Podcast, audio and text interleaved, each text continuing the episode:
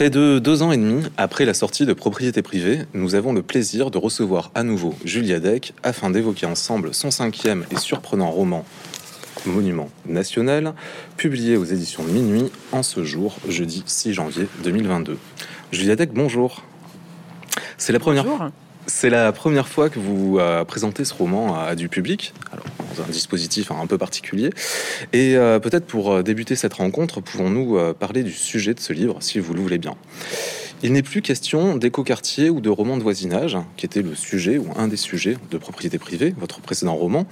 Nous sommes ici dans un château de l'ouest parisien, propriété de Serge Langlois, un vieux lion du cinéma et véritable gloire nationale, en compagnie de sa jeune épouse, de ses enfants, mais aussi de l'intendante, de la nurse, du coach, de la cuisinière, du jardinier et du chauffeur. Ma première question portera donc sur la genèse de ce cinquième roman, Monument National. Comment est née en vous l'idée d'écrire ce livre, Julia Deck? Je pense que comme souvent, c'est plusieurs idées qui s'entrechoquent et puis à un moment euh, prennent forme. Là, c'est vrai que depuis longtemps, je suis frappée par la connaissance que j'ai de la vie de certaines célébrités, certains people, certaines têtes couronnées, alors que euh, bon, j'ai jamais vraiment acheté cette presse, euh, je ne suis pas particulièrement, mais je me rends compte que euh, finalement on est très très au courant seulement par les, les dos kiosques, les couvertures qu'on voit qui circulent. Et puis petit à petit, ben, on, se prend un peu au jeu malgré soi, c'est-à-dire qu'on a des opinions sur la famille d'Angleterre, la famille de Monaco, qui sont pas du tout le sujet de ce livre. Mais c'est vrai que je me pose depuis longtemps la question de la manière dont ces gens s'infiltrent dans, votre vie alors qu'en fait vous avez rien demandé. Et puis euh, j'ai l'impression qu'on est un peu pris en otage, mais il y a une, forme de syndrome de Stockholm. Finalement, on est otage consentant et on prend plaisir à, à disserter sur leurs péripéties. Il y avait d'une part cette, euh, cette idée-là, euh, la question des, célébrités ou des people, comme on dit maintenant, qui est un sujet euh, aussi pas du tout littéraire. Je pense que le fait que ça soit pas un sujet littéraire, que j'ai pas vu traiter dans le, dans le roman contemporain, ça me, ça me titillait aussi d'aller par là. Et puis, il y avait cette idée de, de, de, roman à suspense. Là, pour le coup, j'avais envie de, faire un, un huis clos, alors que mes précédents romans ont plutôt tendance à, se déplacer géographiquement. Là, je voulais enfermer tout le monde dans un château, euh, avec ce personnage central qui est, comme vous dites, une vieille gloire du cinéma français.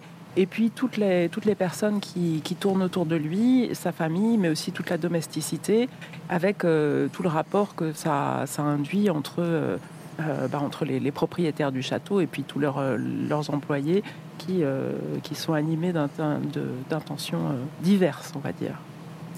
Si ce, personnage central euh, qui donne euh, d'une certaine manière son titre au livre, euh, qui est Serge Langlois à travers Monument National, est un personnage totalement fictif, il est aussi un composite de différentes personnalités qui ont existé ou qui existent encore, qui sont nos, contemporains.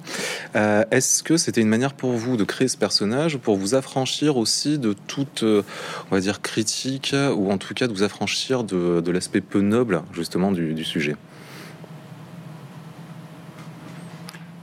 Bah, C'était évident que à partir du moment où je faisais de la, fiction, euh, il fallait créer véritablement un personnage. Alors on a beau se dire que ces personnes euh, en couverture des magazines, euh, finalement, jouent le rôle de personnages. Hein. C'est plus des personnages que, des personnes. Enfin, ils se mettent en situation dans leur vie quotidienne, dans des situations prétendument spontanées, mais en fait rien de tout ça n'est spontané. je pouvais pas, si j'avais repris un personnage en particulier et, créé un simple décalque, il me semble que ça aurait pas fonctionné du point de vue euh, romanesque parce que ça aurait ressemblé à un roman à clé où simplement on cherchait à, repérer les similitudes avec, euh, avec telle ou telle euh, personne existante. Donc oui, c'est un. J'ai pris des, des, des, petites choses que ici et là euh, à, certaines, certaines personnalités, mais je les ai beaucoup transformées euh, parce que vraiment le, concept de, roman à clé, je trouve ça finalement assez, euh, assez limitatif. Enfin, c'est vraiment à partir du moment où, on rajoute de l'invention, où on rajoute du romanesque, que finalement ça rend la fiction possible. Alors, chaque lecteur trouvera bien évidemment dans sa lecture les sources d'inspiration variées de chaque personnage. En tout cas, il y a quelque chose de très intéressant dans, ces personnages-là, c'est qu'ils sont d'une certaine manière tous archétypaux le vieux lion, gloire nationale, sa jeune épouse, euh, les enfants naturels ou adoptés, et l'entourage direct, composé des domestiques et, euh, des proches euh, plus ou moins éloignés. D'une certaine manière, il y a, enfin, j'y vois deux références. À la fois une réinterprétation du vaudeville et du théâtre de, boulevard, voire même certaines pièces de Robert Thomas, comme Huit femmes, qui a été euh, euh, adapté au cinéma par François Ozon, avec une multiplication de personnages, tous singuliers et en même temps très archétypaux.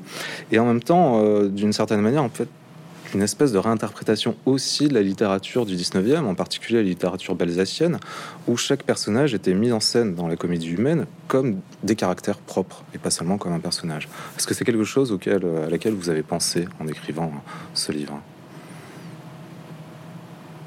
Oui, je suis toujours intéressée par les genres un petit peu hybrides. C'est-à-dire que euh, enfin, n'ayant, ne réussissant pas à avoir une vision tranchée de l'existence, je ne sais pas si euh, tout ce qu'on traverse, euh, par moments c'est tragique, par moments c'est comique, et, donc je suis vraiment plus à l'aise avec un genre qui permettrait à la fois le euh, l'empathie, l'affection pour les personnages et aussi la distance ironique. C'est-à-dire, je ne peux pas me, satisfaire d'une pure comédie, je ne peux pas me satisfaire non plus d'une pure tragédie.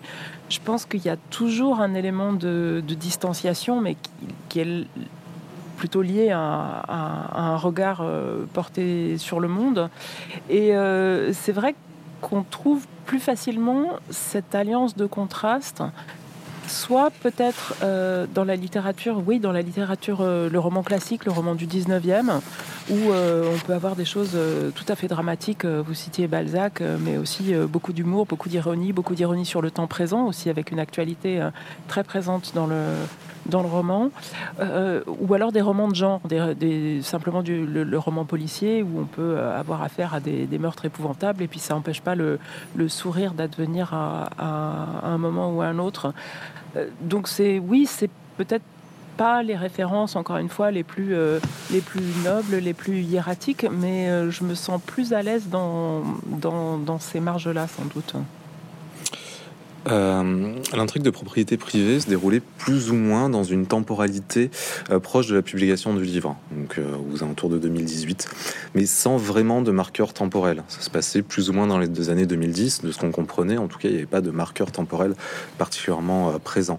A contrario, Monument National commence là clairement quelques mois avant novembre 2019 et est vraiment plus ancré dans une réalité palpable, temporelle on va y suivre, on va y vivre avec les personnages, la crise des gilets jaunes, le confinement. Il y a une présence de name dropping beaucoup plus présente aussi, alors que ce soit des personnalités euh, politiques comme le couple Macron, mais aussi des animateurs télé. Ondelat et euh, Michel Drucker, ou des acteurs vivants ou ayant existé comme Alain Delon. Euh, qu'est-ce qui vous a intéressé en fait dans cette mise en scène d'une actualité plus immédiate? Oui, ça c'était pas du tout euh, quelque chose que j'avais imaginé dès le départ. Euh, et c'est pas le, centre du projet, c'est pas de, faire une, chronique euh, des, années qu'on vient de vivre, mais c'est vrai que je voulais parler d'une certaine réalité française à travers ces, célébrités. Et, donc, bah oui, Michel Drucker est brièvement cité, une ou deux autres personnalités de la télé. Là, je dirais que pour moi, c'est des marqueurs qui font oui, qui font officiellement partie de, notre temps, tout comme euh, on peut parfois citer des marques parce que euh, telle ou telle enseigne de supermarché euh, est révélatrice de, tel ou tel milieu social, par exemple. c'est pas la même chose si vos personnages ils vont faire leurs courses au Monoprix ou, chez Lidl. Donc, je considère que ça, c'est des, choses extrêmement concrètes qui finalement permettent de, situer le roman et puis de décrire un peu en creux les, personnages. Donc, il y a des figures du temps présent qui apparaissent. Et puis, il y en a qui accèdent réellement au, statut de personnage. Vous citiez le couple Macron, qui, on va dire, c'est des personnages, je sais pas, secondaires, mais peut-être des personnages euh, tertiaires. Ça, c'est quelque chose qui s'est imposé au regard de l'actualité récente. Euh, parce que j'ai terminé ce livre euh, à l'été, l'été 2021. je travaillais dessus depuis, depuis deux ans et bon, ce qui a été très particulier dans, ces dernières années, c'est que l'actualité, elle a été à la fois très très réduite et très forte. Euh, on a tous, euh, euh, on a tous traversé la crise des, gilets jaunes, on a tous traversé le, les, confinements successifs, et c'est comme si soudain l'actualité s'imposait à tous. Il me semblait que je pouvais pas faire un roman actuel qui passe tout ça sous, silence. Et c'est vrai que oui, donc l'actualité, elle s'est invitée un petit peu, euh, un petit peu d'elle-même. Euh, simplement parce que ça nous concerne tous, donc ça concerne aussi les célébrités, ça concerne aussi les employés, leurs conditions de travail. À un moment, ils sont mis au chômage partiel. Il y en a qui veulent bien continuer à travailler, il y en a qui ne sont pas, pas tout à fait d'accord ou alors pas tout à fait dans ces termes. Et puis, juste pour terminer là-dessus, je pense que c'était aussi une manière de ne pas subir simplement cette actualité, parce que euh, on a été euh, effectivement bah, très très contraints dans les, dans les dernières années, euh, avec très très peu de possibilités d'action. Et la manière de travailler ça dans le roman, de le mettre en scène, avec de, de, faire interagir les, personnages avec le contexte, mais pour moi c'était une manière d'habiter notre temps aussi, et pas simplement de, voilà, de, se sentir comme une un lapin pris dans les phares, complètement, paralysé par la situation. Il y a, d'autres éléments d'ailleurs dans votre roman qui permettent de, l'inscrire en fait dans une temporalité très forte et puis de, vraiment décrire le présent. Euh, c'est la présence des réseaux sociaux et des téléphones portables. Ce sont des choses qui, dans le roman euh, contemporain français, dans la littérature française, est étonnamment euh, peu présente. On a tous un téléphone portable. J'imagine que la plupart des auteurs et des autrices ont un téléphone portable et passent une quantité de temps assez considérable dessus chaque jour. Et pourtant, il y a une espèce d'absence. Aucun personnage de roman ne passe sa vie à envoyer des euh, et là, dans Monument National, euh, Ambre, la jeune épouse de, Serge, elle, elle, incarne effectivement cette jeune femme un peu euh, oisive, mais qui veut se donner bonne conscience et qui fait du storytelling sur les réseaux sociaux. Là aussi, avec beaucoup d'humour et d'ironie, ça vous permet de faire une à mon sens, évidemment, une critique de, l'usage qu'on peut en faire des réseaux sociaux. Euh, mais est-ce que c'était aussi une manière de s'ancrer un peu plus dans le réel que d'en parler? Est-ce que vous êtes senti obligé ou à contrario, c'est venu tout à fait naturellement, de la même manière que, comme vous le disiez à l'instant, c'était tout à fait naturel de parler des années 2019-2020 en évoquant la crise des Gilets jaunes et les confinements successifs? À vrai dire, ça, je me suis un peu obligée à le faire parce que j'ai pas. Euh, donc, c'est une professionnelle d'Instagram, en gros. Euh, moi, c'est pas un univers que je connais très bien. Euh, vraiment, je suis sur d'autres réseaux sociaux, mais pas, pas spécialement active. Euh, simplement, comment est-ce que les célébrités communiquent aujourd'hui? Comment est-ce que elles finissent par se passer, passer d'attachées de presse ou devenir leurs propres attachées de presse? Bah, Elles ont leur compte Instagram qui est, euh, qui est alimenté euh, scrupuleusement, abondamment. Donc je suis allée voir comment ça se passait.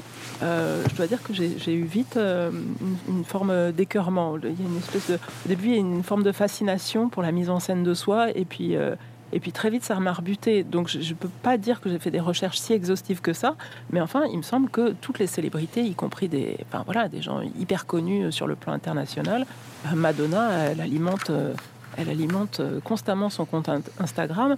Donc ne pas le faire, bah, ça aurait été complètement anachronique. Je ne pouvais pas euh, parler de, des Gilets jaunes et puis euh, évoquer la présidence Macron en faisant semblant que les, célébrités aujourd'hui se contentent de, de, répondre à des interviews dans Paris Match. Ça n'aurait pas été plausible, ça aurait été complètement déconnecté.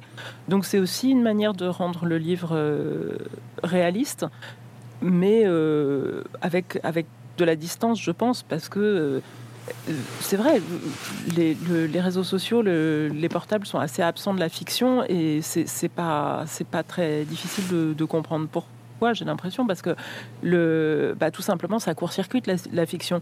Vous voulez créer du suspense, mais les personnages sont en train de s'envoyer des textos entre eux. Bah, qu'est-ce que vous allez raconter? Vous n'allez pas montrer des, des, échanges de textos. Enfin, c'est vraiment compliqué de faire intervenir ça et, de, préserver tout le, la manière de faire un, roman qui quand même se déploie dans le temps.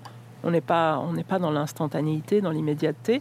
Donc on est obligé de, négocier pour faire intervenir ça sans que ça, vienne court-circuiter complètement le, le récit. Il y a un autre spectre qui hante ce roman, c'est celui du, fait divers et de la fascination qu'il exerce. un des personnages, l'intendante, Eva, est passionnée par les faits divers. Elle dit des histoires horribles, elle fait dire aux enfants des histoires horribles, elle passe leur temps à raconter des, histoires horribles. Et euh, il regarde à plusieurs reprises dans le roman, revient l'émission Faites entrer l'accusé, euh, Christophe Ondelat, et on imagine qu'ils en regardent d'autres. Euh, qu'est-ce que ça dit en fait de nous, cette fascination, et des personnages, mais à travers les personnages, je pense que vous parlez surtout de, nous, justement cette fascination pour les faits divers, est-ce que vous y voyez une espèce de retour des mythes ou des histoires en fait euh, qui euh, viendrait un peu de la nuit des temps et qui seraient des histoires qui se répètent en permanence Ou est-ce que ce serait juste une fascination morbide, hein, de la même manière qu'il y a une fascination pour la presse people? Je pense que ça rejoint complètement la question de la, célébrité.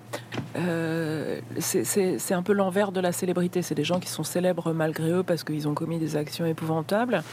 Et ça me paraît pas être du voyeurisme. Alors voilà, on va dire à un degré raisonnable, ça me paraît pas être du voyeurisme de de s'intéresser aux faits divers. C'est comme si euh, c'était des, formes de vie très très exacerbées, tout comme la fascination pour les célébrités, tout ce qui est brillant, toutes les, têtes couronnées, ce serait, le, ce serait le, la face présentable du décor, et puis les faits divers, c'est la, coulisse, la face obscure.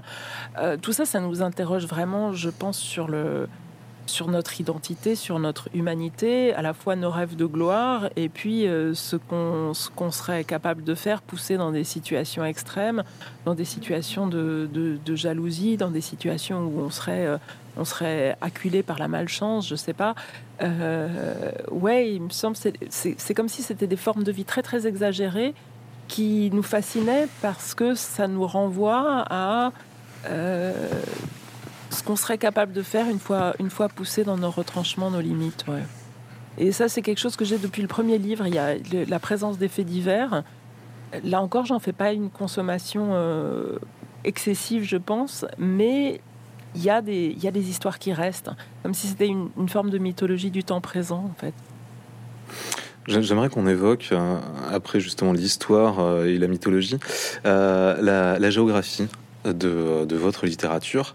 Euh, puisque moi, personnellement, Propriété privée, je l'ai lu comme un des premiers romans en fait sur la banlieue pavillonnaire écrit par un auteur français. Euh, il y en a sûrement d'autres, euh, mais à ma connaissance, c'était le premier. La littérature française nous habitue à du roman bourgeois de centre-ville, euh, avec des incursions euh, en milieu balnéaire, en Normandie, euh, côte atlantique et, Provence, ou alors du roman social dans une banlieue très pauvre et très identifiée, ou dans un roman social rural, mais il faut vraiment que la zone soit particulièrement sinistrée pour, pour, faire, pour faire récit. Finalement, il y a peu de réflexion sur la classe moyenne, qui compose quand même la majorité euh, des habitants de, ce pays, et euh, sur la France pavillonnaire, qui là aussi euh, correspond à une part non négligeable de, de, lecteurs potentiels. Alors, ça existe dans une certaine mesure dans des réflexions euh, chez Nathalie Quintane notamment.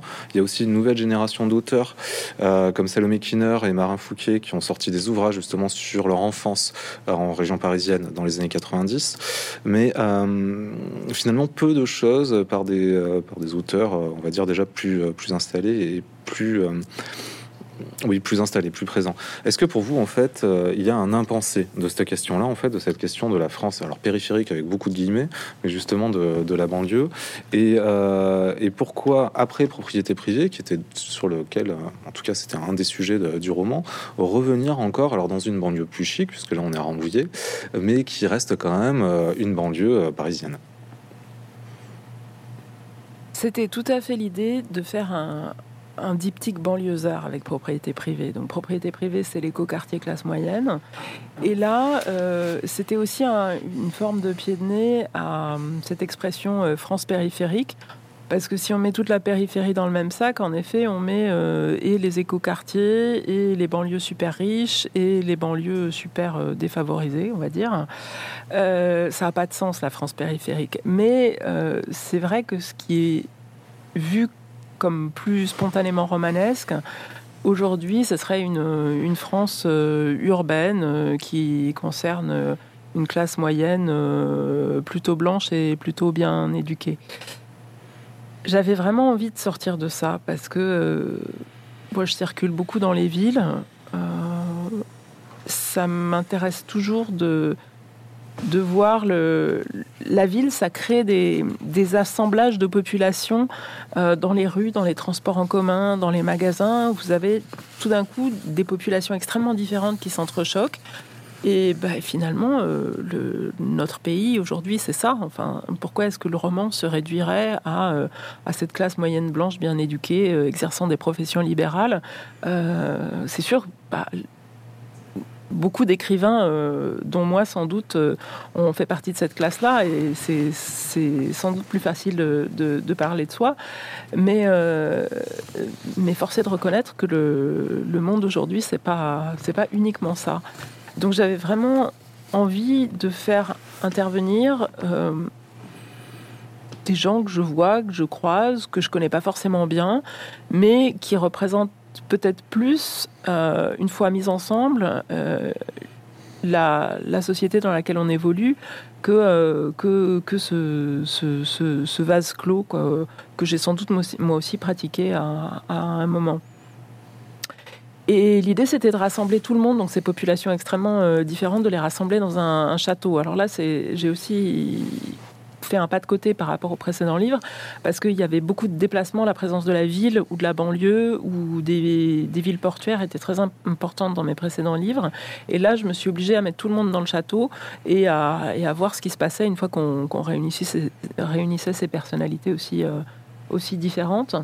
Euh, c'est la première fois que je pratique vraiment le huis clos. Alors, il y a des scènes dans le parc, il y a des scènes près de la piscine, mais, euh, mais c'était une donnée du, du, problème. Il fallait que, que, je, que je travaille toujours avec le même décor. Pourquoi nommer les lieux cette fois-ci? Parce que dans propriété privée, autant il y avait les lieux parisiens étaient définis et euh, connus de tous. L'écoquartier était dans une banlieue plus ou moins floue, proche d'une station RER e et potentiellement d'une ligne de métro qui allait se construire, donc pas très très loin non plus de Paris. Là, on est clairement Rambouillet, c'est dit. On n'a pas l'adresse exacte, mais on peut la retrouver. C'est en bordure de, forêt.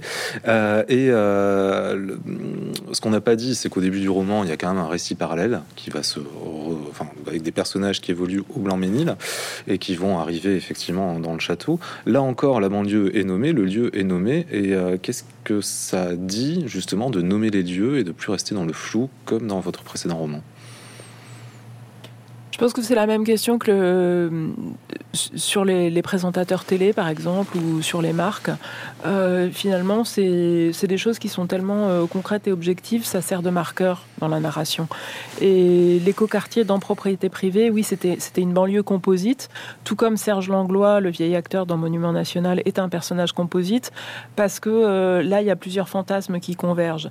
Mais en l'occurrence, citer Rambouillet, citer le Blanc-Ménil, bah voilà, ça pose le décor, ça le plante tout comme euh, je peux citer un intermarché ou, euh, euh, je ne sais pas quelle marque.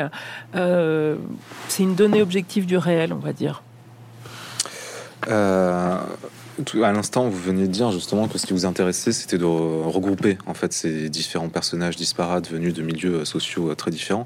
Et bon, c'est effectivement l'éléphant au milieu de la pièce, en fait, cette question des rapports de classe présents euh, dans, dans Monument National, puisque finalement, sous l'apparence trompeuse du vaudeville un peu léger, se cache en réalité une satire justement sur les rapports de domination et d'aliénation aussi, quasi aristocratique des aristocrates autocratique pardon, des célébrités.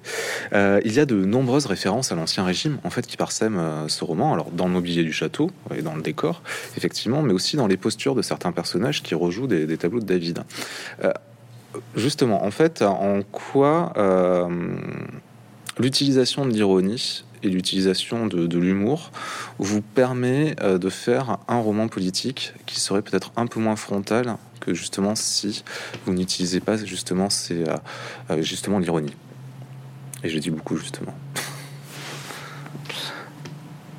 Alors je vais prendre votre question un petit peu par, euh, par un détour. C'est vrai que les rapports de classe, ça me, me fascine aussi depuis longtemps. Euh, et peut-être que je peux raccrocher ça à la question des célébrités et des faits divers, parce que, parce que à nouveau, c'est pas, ça concerne pas les mêmes euh, classes sociales.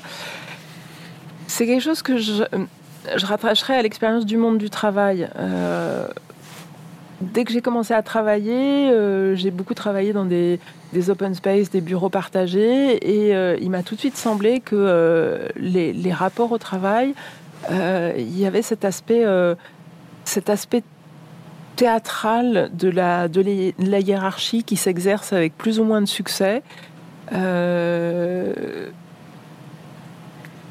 donc j'ai beaucoup observé ça. Euh, la manière dont, euh, bah, dont parfois euh, les employeurs tyrannisent leurs employés, mais parfois c'est l'inverse. Et parfois on peut trouver que c'est une juste revanche. Enfin, j'ai toujours trouvé qu'il y avait une forme de oui, d'ironie dans, ces situations, de voir la, manière dont les gens s'approprient la position qu'on leur donne aussi, ou la manière dont ils veulent absolument gravir les, échelons. Et ça, c'est présent dans plusieurs de mes romans, dans des, de, de, façon différente. Euh, là, j'avais vraiment envie de mettre en scène euh, les maîtres et les serviteurs, euh, qui a un thème qui est finalement très très récurrent, bah, ne serait-ce que dans le théâtre classique. Hein, toute, la, comédie, euh, de, Molière, elle tourne entre les, rapports entre, entre maître et serviteur. Et puis, de façon plus récente, c'est quelque chose qui a été beaucoup mis en scène par le, cinéma, la télévision. Je pense notamment à des productions, euh, des productions anglaises. Euh, il y a un film qui s'appelle Gosford Park qui a été repris dans cette série à succès qui s'appelle Downton Abbey.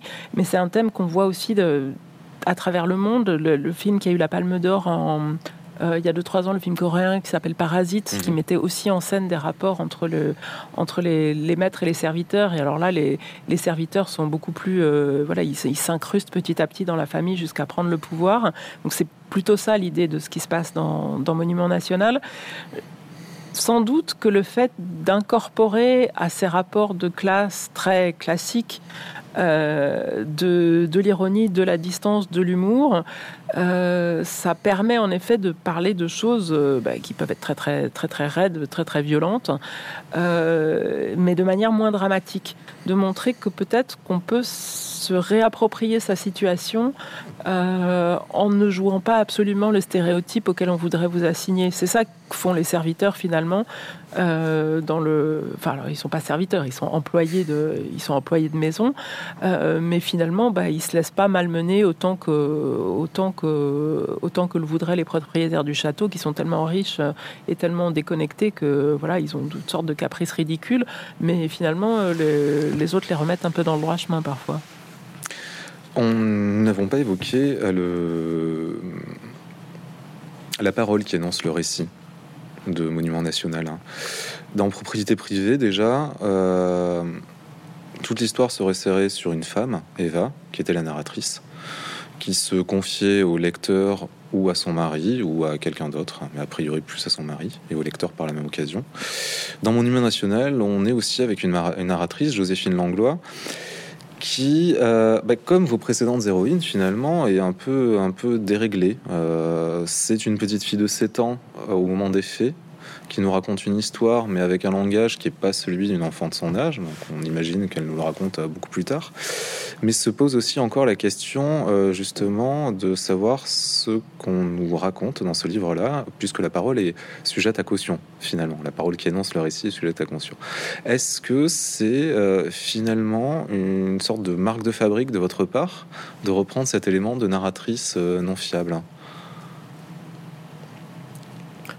Alors c'est vrai qu'on me dit beaucoup que mes narratrices sont non fiables, mais hum, je suis pas complètement d'accord avec ça. Elles racontent de leur point de vue, elles racontent avec leur perception, leur sensibilité. Donc bien sûr, moi si je vous raconte euh, euh, les dernières années qui viennent de s'écouler, euh, la crise des gilets jaunes, la crise du, Covid, bah, je vais vous raconter tout ça avec, euh, avec mes perceptions, avec mon point de vue, et ça ne sera sans doute pas si objectif que ça. Il y a des choses que je vais mettre en lumière, il y a des choses que je vais passer sous silence. Donc bah, la narratrice, elle est comme ça, elle a, aussi, elle a aussi ses failles, et parfois, c'est vrai, c'est peut-être un peu troublant, mais on s'aperçoit qu'elle n'a pas tout dit ou qu'elle a dit les choses de manière un peu déformée, simplement parce qu'elle les percevait comme ça. pour revenir sur la, question de la, narration proprement dite, c'est vrai que pour ce livre-ci et le précédent Propriété privée, euh, la, première personne s'est imposée à chaque fois, qui était quelque chose que je me refusais de faire euh, pour mes, premiers livres. J'avais l'impression que c'était, c'était vraiment la parole de l'autofiction, de, du récit de soi, la première personne. Et puis finalement, euh, non, je me dis, on peut tout à fait se mettre à la place d'un, d'un personnage de fiction à la première personne. Et euh, voilà, j'ai pris pas mal de plaisir à me mettre dans la tête de cette petite fille qui a entre. Euh, elle, doit avoir 7 ans au début et puis 9 euh, ans quand ça se termine. Euh, c'est une enfant surdouée, c'est dit. Donc c'est vrai qu'elle a un langage très très châtié pour, pour son âge parce que parce qu'elle passe plus de temps à, à, converser avec les livres qu'avec les, avec les personnes autour d'elle. Et elle, raconte l'histoire depuis le, futur. Donc ça donne une parole comme ça un peu décalée. Et pour moi, c'était évident depuis le début que ça devait être une enfant qui raconte cette histoire parce que c'est la seule qui a euh, finalement un peu d'objectivité. Enfin, les, adultes, ils sont tous embarqués dans, des jeux de représentation, que ce soit sur Instagram ou dans leur propre famille ou dans leur, euh, euh, fonction au, sein du château. Et la petite fille, c'est la seule finalement à, observer tout ça avec beaucoup de sérieux et de perplexité, à pas rentrer dans le, jeu des adultes et à pouvoir les décrire un peu comme des extraterrestres finalement.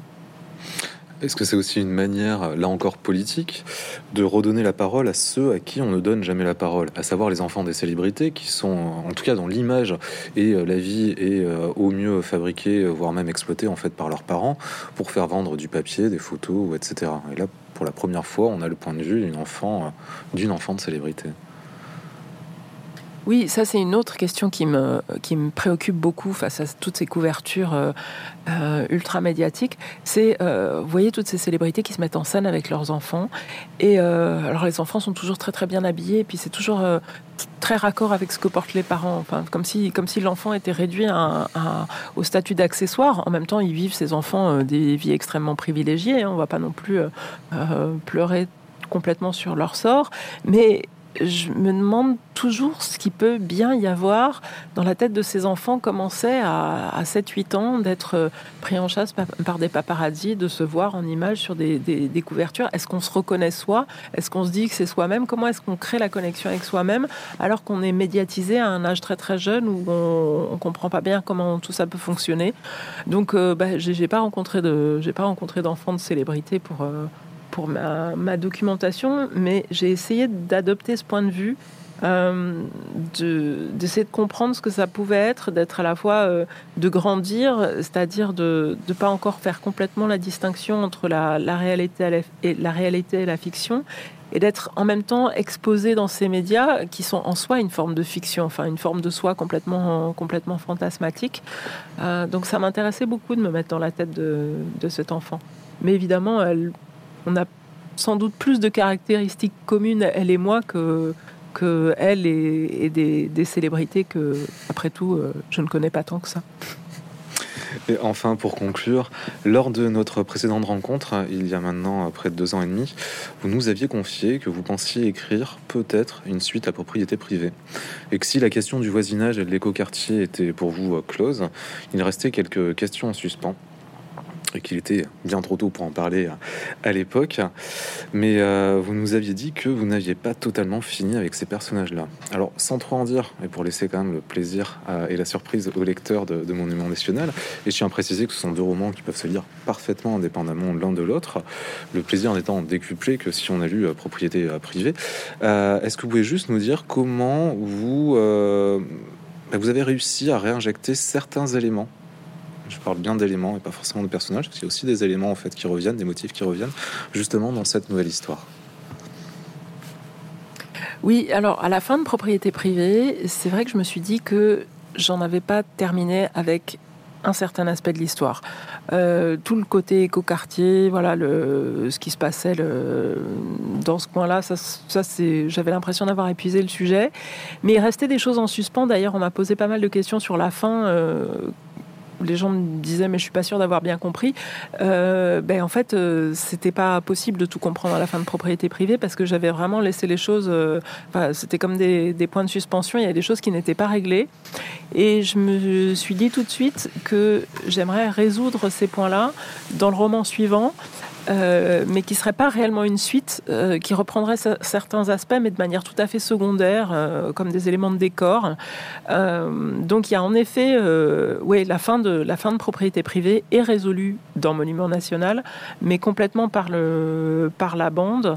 ça me plaisait aussi de faire une forme de de créer une jointure entre les deux livres, qui est une forme de de, filiation. Euh, alors que c'est en fait euh, deux, univers, euh, deux, univers différents.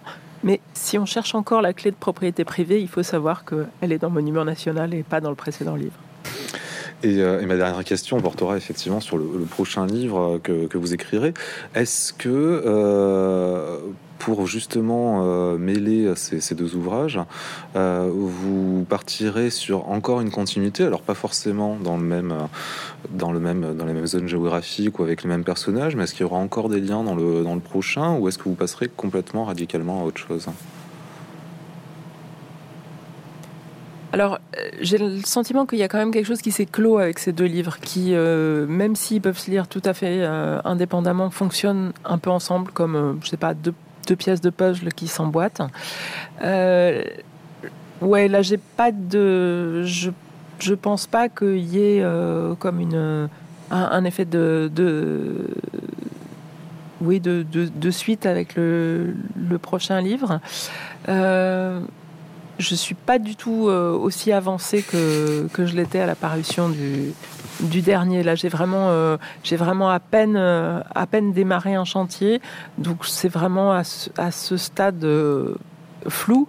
Je pense qu'on est toujours confronté à cette double difficulté, c'est qu'on aimerait faire, on aimerait faire, faire tout à fait autre chose, et puis on peut pas, on peut pas se changer radicalement. Enfin, ça serait changer d'identité. On va pas se, se mentir à soi-même. c'est comme euh, je crois que c'était Godard qui disait qu'il faisait, il refaisait toujours le même film. Bah, euh, peu ou prou, on refait toujours euh, plus ou moins le même livre, simplement parce qu'on travaille avec ses propres obsessions. Donc, ses, propres obsessions, c'est une propre question sur l'identité. Je doute pas qu'il y ait, doute pas qu'il y, ait des choses qui reviennent. Simplement, ce que je m'imposerais, c'est de tout autre, tous autres personnages et un, tout autre décor. Merci beaucoup, Juliette Merci à vous.